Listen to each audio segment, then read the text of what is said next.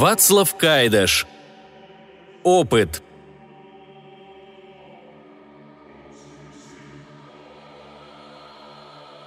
Корабль, из которого он был выброшен в пространство, уже затерялся среди звезд, и теперь тут были только он в своем серебристом футляре и холодный простор вокруг. Он скользил по ведущему его незримому лучу, ощущал волнение при взгляде на синий-зеленый шар, закрывающий уже свыше двух третей черного неба. Шар был посередине сплюснут и лучился холодным жемчужным сиянием. Над темными пятнами океанов плыла разорванная вата облаков – Специалисты говорили, что в атмосфере планеты содержится много кислорода. Мефи закрыл глаза и поддался приятному ощущению падения. На Коре не одобряли его проекта, но как биопсихолог Мефи не имел себе равных и ему уступили. Теперь это был уже не диск, а огромный шар, по краям слегка размытый. Неглубоко под ним плыла волна тумана.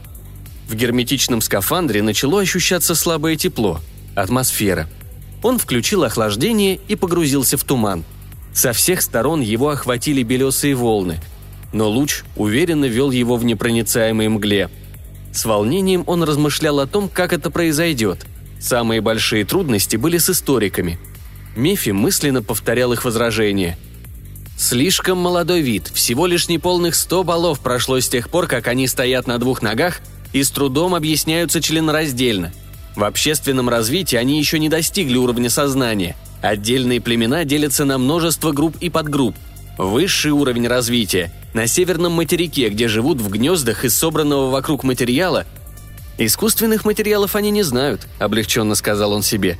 «Наконец-то настоящие примитивные существа», они еще не поднялись до уровня мыслящих существ, лишь несколько отдельных особей. Здесь следовал ряд с трудом расшифрованных имен, доступных только автоматам способны к контакту и так далее, и так далее.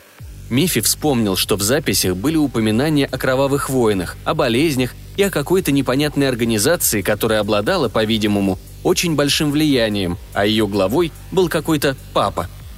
«Пробовать ускорить развитие этих хищников», — говорил ученый эфир в бурной дискуссии в зале мышления близ голубых вершин гор Салбанту — это все равно, что пытаться изменить направление падающей лавины одним пинком ноги. Пройдет еще много балов, прежде чем они научатся понимать мудрость и красоту. И жаль рисковать жизнью нашего ученого коллеги Мефи ради столь напрасной цели. Эфир при этом слегка заикался, а Мефи улыбнулся. Впервые, вероятно, сухой эфир так явно выражал свои чувства. Вверху теперь мерцали звезды, восхитительные мигающие точки на темном фоне – Глубоко внизу плыла поверхность планеты, на которой не бывал еще никто из обитателей Коры. Опасная планета. Он несколько раз прикоснулся к кнопкам на своем широком поясе. Ответом были легкие толчки. На этой стороне планеты была ночь. Он падал во тьму, скользя по незримой нити, направляемой автоматами туда, где была наибольшая надежда на успех. Ибо путь Мефи вел к самому ученому человеку на планете. На этой планете, на Земле, был в то время год от Рождества Христова 1347. Сводчатый потолок комнаты покрывали паутина и мрак. Перламутровые завесы паутины сплетались в серый узор. В поздний ночной час тьме не было покоя в этом пристанище науки. Ее то и дело спугивали желтые, сине-зеленые и красные вспышки, отблески пламени на сводах над очагом. Перед ним среди тигельков и реторт бегал мелкими шажками старик. Его тень смешно подражала всем его движениям, живописно изламываясь на многочисленных углах и выступах комнаты. Пахло дымом, сырой кожей и плесенью от беспорядочно разбросанных по разбитому кирпичному полу огромных книг, переплетенных в свиную кожу. Пронзительно пахло и сернистыми парами, и ароматными травами, шафраном и лакрицей. Старик, размешивавший кипящую на огне жидкость, каждую минуту отскакивал, чтобы заглянуть в раскрытую книгу и подсыпал в тигель то или другое вещество из многочисленных коробочек, стоявших на столе. Иногда он щурился и тер себе лоб, иногда принюхивался к бальзамической смеси в тигле, поглядывал на песочные часы и снова обращался к книге. «Аркана, возвращающая молодость», — шептал он. «Эссенция четырех стихий, падающая с утренней росой на цветы, посланная полной луной или зеленой звездой. Ты вернешь мне жизнь. Жизнь, молодость, красоту». И его беззубый рот пылко твердил слова заклинаний, тщетных и напрасных, ибо никакая мудрость фолиантов не может остановить течение времени. Глаза у него были старые, усталые, окруженные веерами морщин. Он все изучил, все узнал, все сохранила его огромная память. Древние знания халдеев, смелые открытия Альберта Великого, туманные глубины мистики, безнадежную тоску мавританских ученых по чудесном Безааре. «Ах», — покачал он головой, — «все это только мечты. И зачем они вообще, если жизнь безостановочно уходит, как песок в песочных часах?» «Вагнер!» – позвал он, прислушиваясь к ночной тишине. Трижды окликнул он своего помощника, но никто не отозвался. «Спит, как животное этот деревенский купец, путающий знания с мелочной торговлей», – пробормотал он и шагнул к двери. Но тут вспыхнула ослепительная молния. Серые своды превратились в светящийся хрусталь, и в их центре возник фосфорицирующий туман. Старик ошеломленно замигал, но свет уже постепенно угас – Узловатыми руками, весь дрожа, старик ухватился за стол. Его бледные губы беззвучно повторяли «Отыди!». Отблеск огня заиграл на высокой фигуре посреди комнаты. Одежда незнакомца мерцала и трепетала, как разлитая ртуть. Самым удивительным было его лицо. Свет очага превратил оливковый цвет в темно-серый, и с этой плоской маски смотрели трехгранные зеленые глаза. Лицо было без носа и рта, а металлический голос раздавался из овальной дощечки на груди – Дощечка светилась, в ней волновался красноватый туман. «Привет, прославленный доктор!» – прозвучал по латыни мертвый ровный голос. «Привет!» – прохрипел старик, потом вздрогнул и вскричал. «Отыди, сатана!» И перекрестился. Но видение не исчезло. «Я пришел», – продолжал голос. «Пришел к тебе как ученый к ученому. Я хочу, чтобы ты меня выслушал. Это будет для блага, тебе и другим». Старик уже справился с первым волнением и стал рассматривать странное лицо незнакомца. Да, сомнений нет. То, как он появился, как ведет себя, как говорит, это он, он, тот, чьего имени нельзя произнести безнаказанно. Это он. Металлический голос незнакомца колебал комнату и развивал паутину. Мурлыкал, как большой черный кот. Хотя голос говорил понятным латинским языком учености, старик не понимал многого. Незнакомец говорил, что пришел дать свое знание людям этой планеты, смыть кровь с их рук, и удалить ненависть из их сердец, рассеять мрак в их мыслях.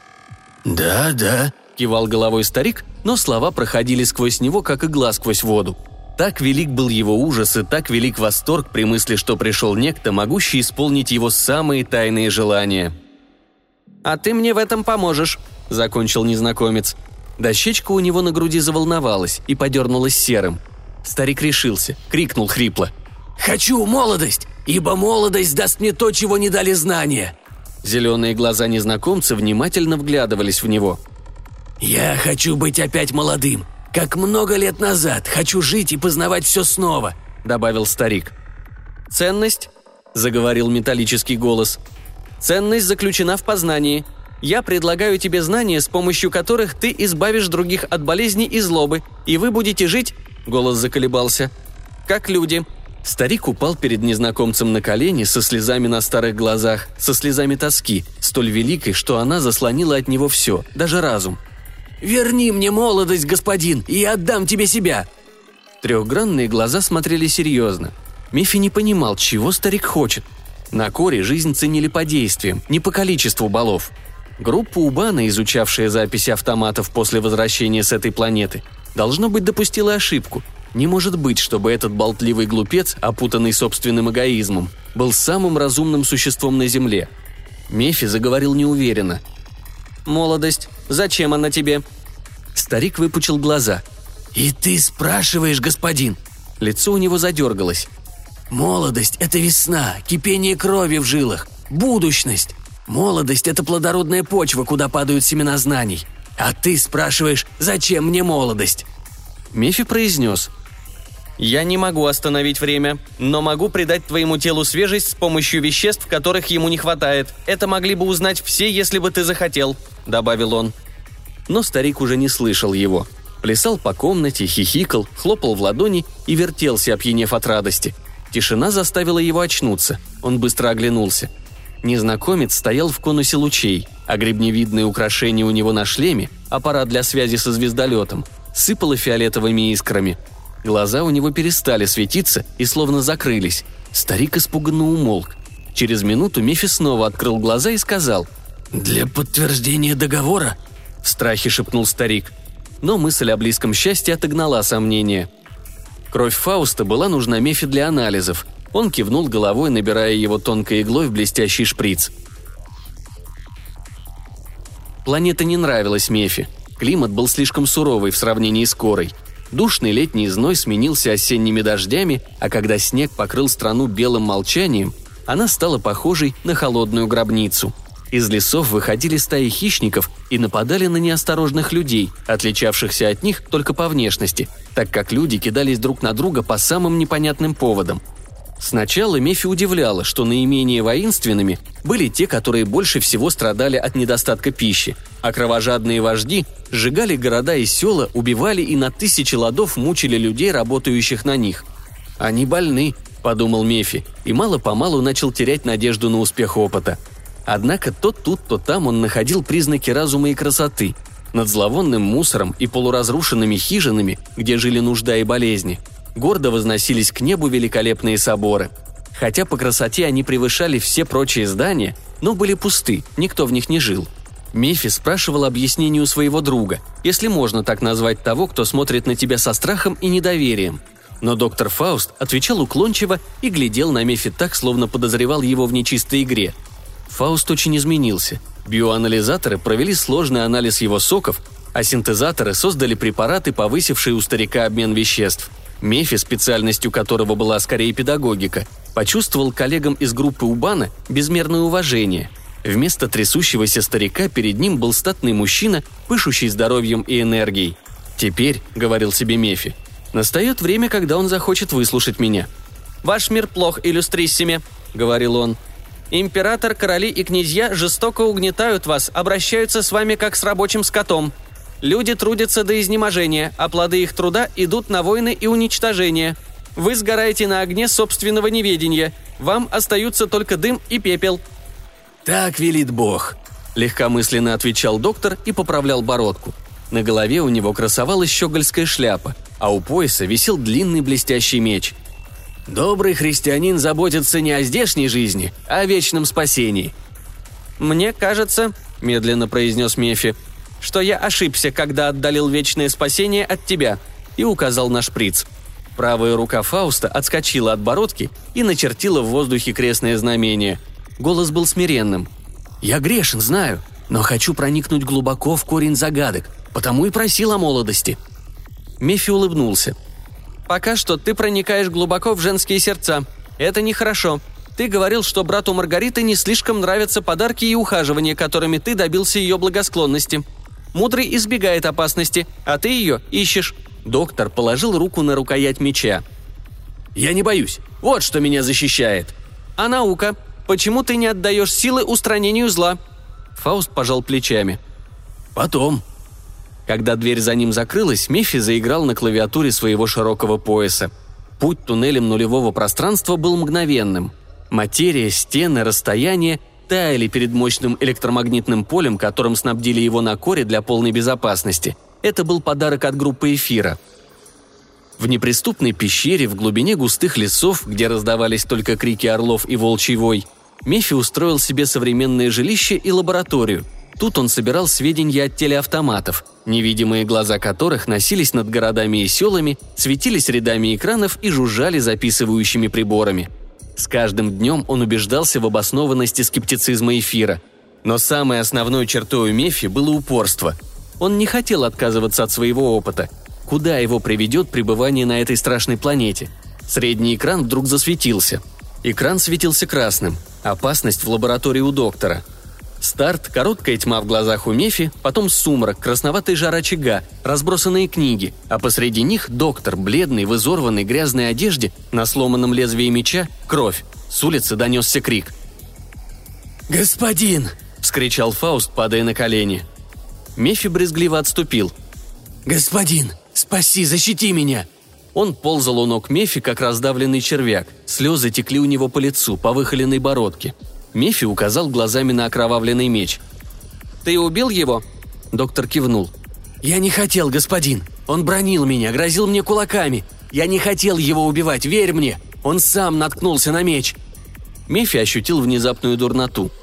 «Гнусные убийцы. – подумал он, глядя на распростертое тело брата Маргариты. «Упрямые гнусные убийцы». «Ты убил его». «Спаси меня!» – умолял Фауст, и его лицо в отблеске пламени было похоже на маску ужаса. Тоска была такой искренней, что в глубине души у Мефи что-то дрогнуло, и он успокаивающе поднял руку. В эту минуту на лестнице раздался топот шагов и лязг железа. Дверь на лестницу распахнулась, ударившись о темную кирпичную стену. В свете факелов заплясали тени, отблеск пламени стекал по блестящим латам, как кровавые струи. Усатые, мрачные, смуглые лица. «Убийца!» — крикнул кто-то, и женщина с развивающимся облаком светлых волос и безумными глазами кинулась на Фауста. Валявшийся на полу окровавленный меч говорил яснее слов.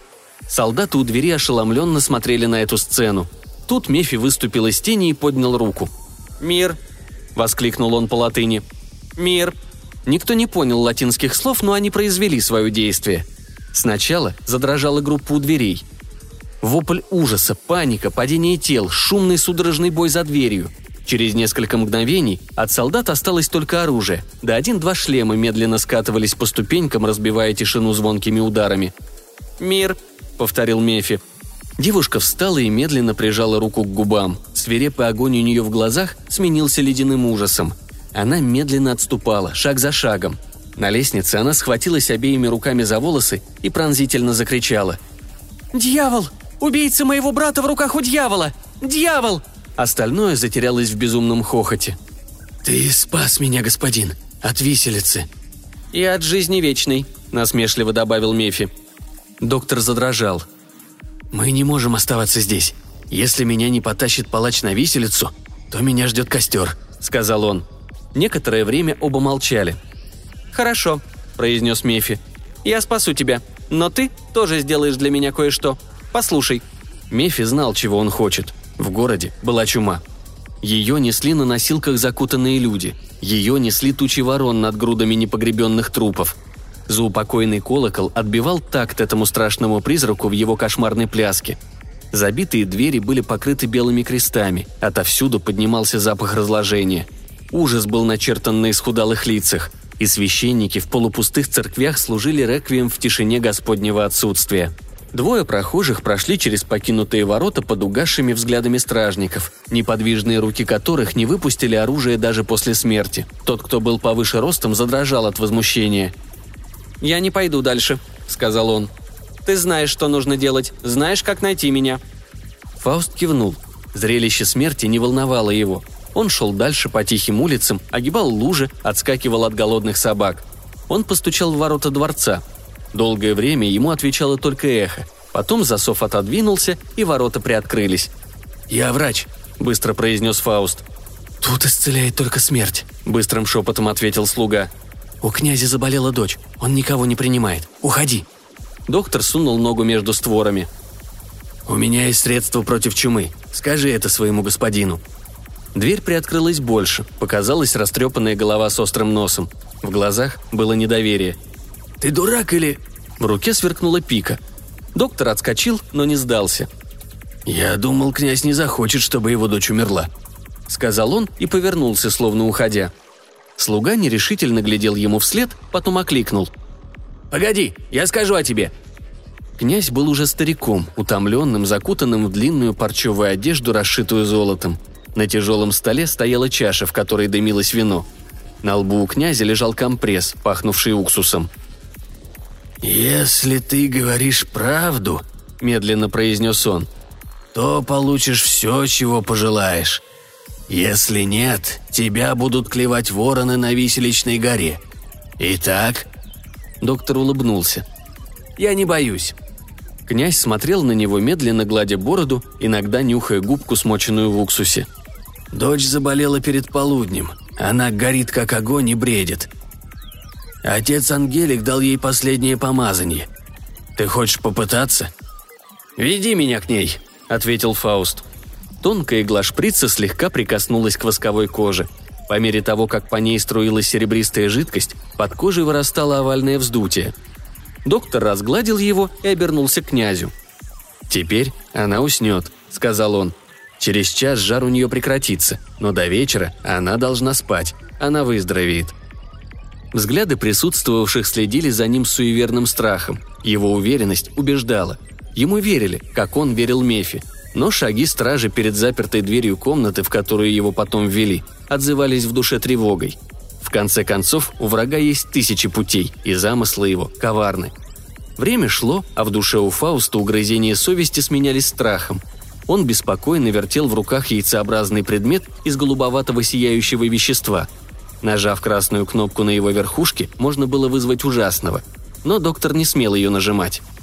Когда стемнело, загремел ключ. Слуги внесли блюдо с дымящейся пищей и запотевшие бутылки. Они поклонились ему, и это вернуло ему уверенность. Доктор ел и пил, и ему было очень весело. Потом он снова стоял перед князем, и у старика не было ни компресса, ни губки. Он смеялся и предложил доктору сесть. «Прости, почтенный друг, тебе пришлось поскучать. Дочь моя спит, и лоб у нее холодный. Тебя, наверное, послал всемогущий». Священник в черно-белой сутане кивал в такт благодарственным словам. Доктору стало неприятно. «Ах, нет-нет, ваша светлость. Это долг христианина и врача – помогать страдающим». «Достоин делатель мзды своей», – бормотал монах. Князь всхлипнул. «Ты великий человек, доктор, но можешь ли ты предохранить перед Божьим гневом? Есть ли у тебя средства, чтобы отогнать болезнь заранее? Люди у меня умирают, и поля опустели. Кто их будет обрабатывать?» «А кто заплатит десятину?» – спросил монах, перебирая четки костлявыми пальцами. «Есть у тебя такое средство?» – настаивал князь. «Есть», – ответил доктор, и глаза у него алчно заблестели. «Но есть условия». «Согласен заранее», Начал было князь, но монах сжал ему руку и спросил. «С каким, милый сын мой?» «С тем, что вы создадите Царство Божье на земле». Молчание. Князь переглянулся с монахом. Доминиканец перекрестился и провел языком по губам. «Мы не печемся ни о чем другом, сын мой», – тихо сказал он. Доктор нажал кнопку на яйцевидном предмете и положил его на стол. Они видели это, но ни о чем не спросили – «Тот, кто примет мое лекарство, забудет обо всем, что было», — сказал он. «Его мысль станет чистой, как неисписанный пергамент. Тот, кто примет это лекарство, не будет знать болезни, и его уста не произнесут слов лжи». «Когда грозит смерть, то это условие не тяжело», — сказал князь, но глаза у монаха сощурились. Только Бог всемогущий имеет право определять меру страданий, которыми грешники покупают свою долю в Царстве Небесном. И не человеку изменять его пути», – подчеркнул он. «От чего имени ты говоришь, доктор?» – неожиданно прошипел он. Доктор окаменел, по спине у него прошел холод. Во что втянул его таинственный посетитель? Иногда он не сомневался в том, что это дьявол. Иногда его речи звучали как райская музыка – но разве сатана не смеет превратиться в Агнца, чтобы скрыть свои волчьи зубы? Князь поднял руку, и лоб у него стянулся морщинами. «Ты говоришь, они все забудут. Это значит, забудут и то, кто господин и кто слуга. Забудут о податях и десятинах, и о ленных обязанностях». Доктор наклонил голову. «Только Бог может править судьбами людей», — строго произнес монах, впиваясь взглядом в лицо князя. А тот, кто своевольно захочет вмешаться в дела Божьего проведения, пойдет в адский огонь и в море смолы кипящей. Так вот, если они забудут, что должны служить тебе, Альбрехт, насмешливо обратился он к князю, то кто будет защищать тебя? Кто защитит тебя от мести врагов? Да и ты был бы рад забыть о многом, правда? Его аскетическое лицо скривилось в усмешке, и князь скорчился, как под ударом бича. Монах обратил свой горящий фанатизмом взгляд к доктору.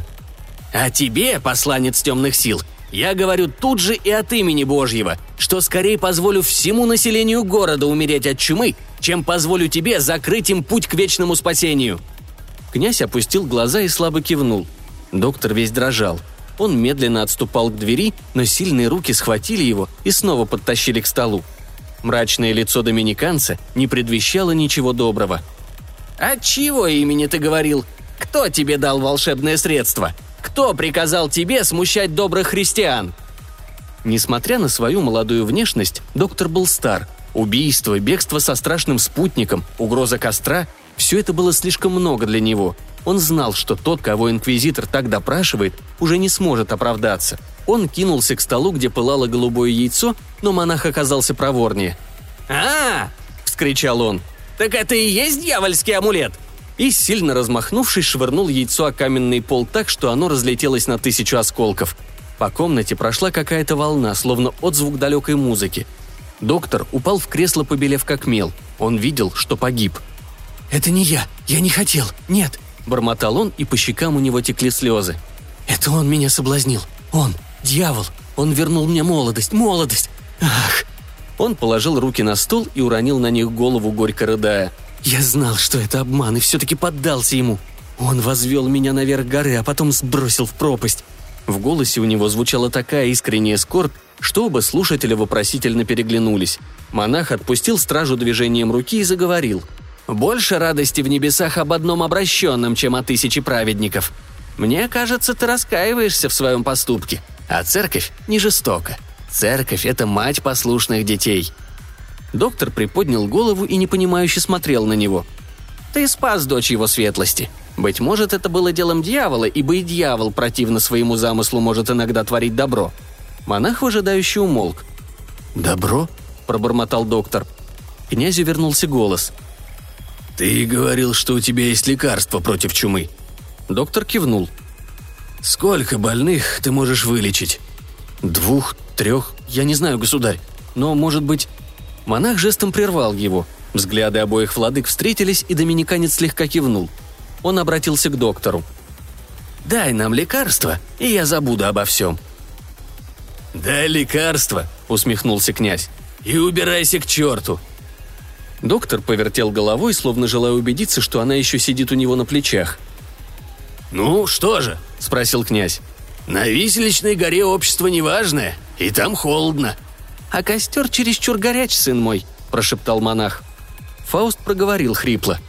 «Да, и сунул руку в карман. Монах остановил его, вышел в коридор и через минуту вернулся.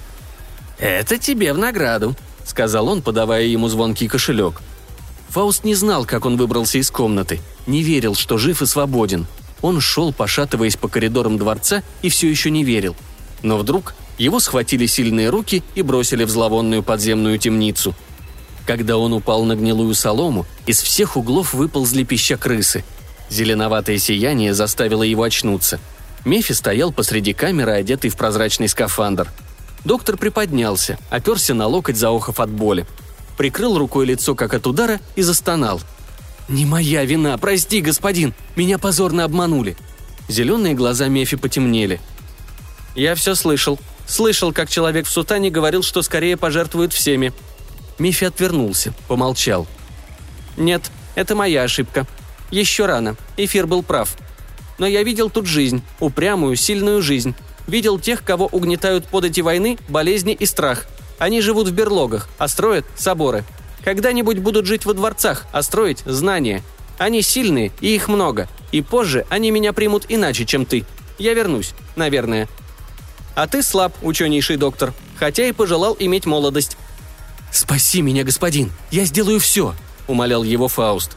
Мефис минуту оглядывал прочные стены темницы, потом улыбнулся. «Ты сквозь стены не пройдешь, но возьми вот это». Он подал доктору продолговатый цилиндрический предмет. «Если направишь его на стену и нажмешь вот эти кнопки, вот тут и тут, то путь перед тобой откроется. Потом выбрось его. Это опасная игрушка. Встретимся у ворот. Прощай, иллюстриссиме». Доктор в отчаянии пытался удержать фигуру, исчезавшую в зеленоватом облаке. После нее осталась только тьма – Потом он сжал губы и направил прибор, как было сказано. Ослепительная вспышка, грохот рушащихся камней, и ошеломленные стражи застыли, увидев неправильную брешь в стене, в которой висело облако пыли и каменных осколков, а изнутри выползал бурый вонючий туман. «Дьявол его унес», – прошептал доминиканец, медленно перекрестившись, когда ему сообщили о необычайном исчезновении узника. «Сам дьявол», – подтвердил князь и схватился за притолок у двери – и еще долгие годы спустя они рассказывали людям о том, как ученейший доктор Фауст заключил договор с дьяволом, ибо хотели запугать тех, которые считали науку и знания более важными, чем возвещаемая ими истина Божья –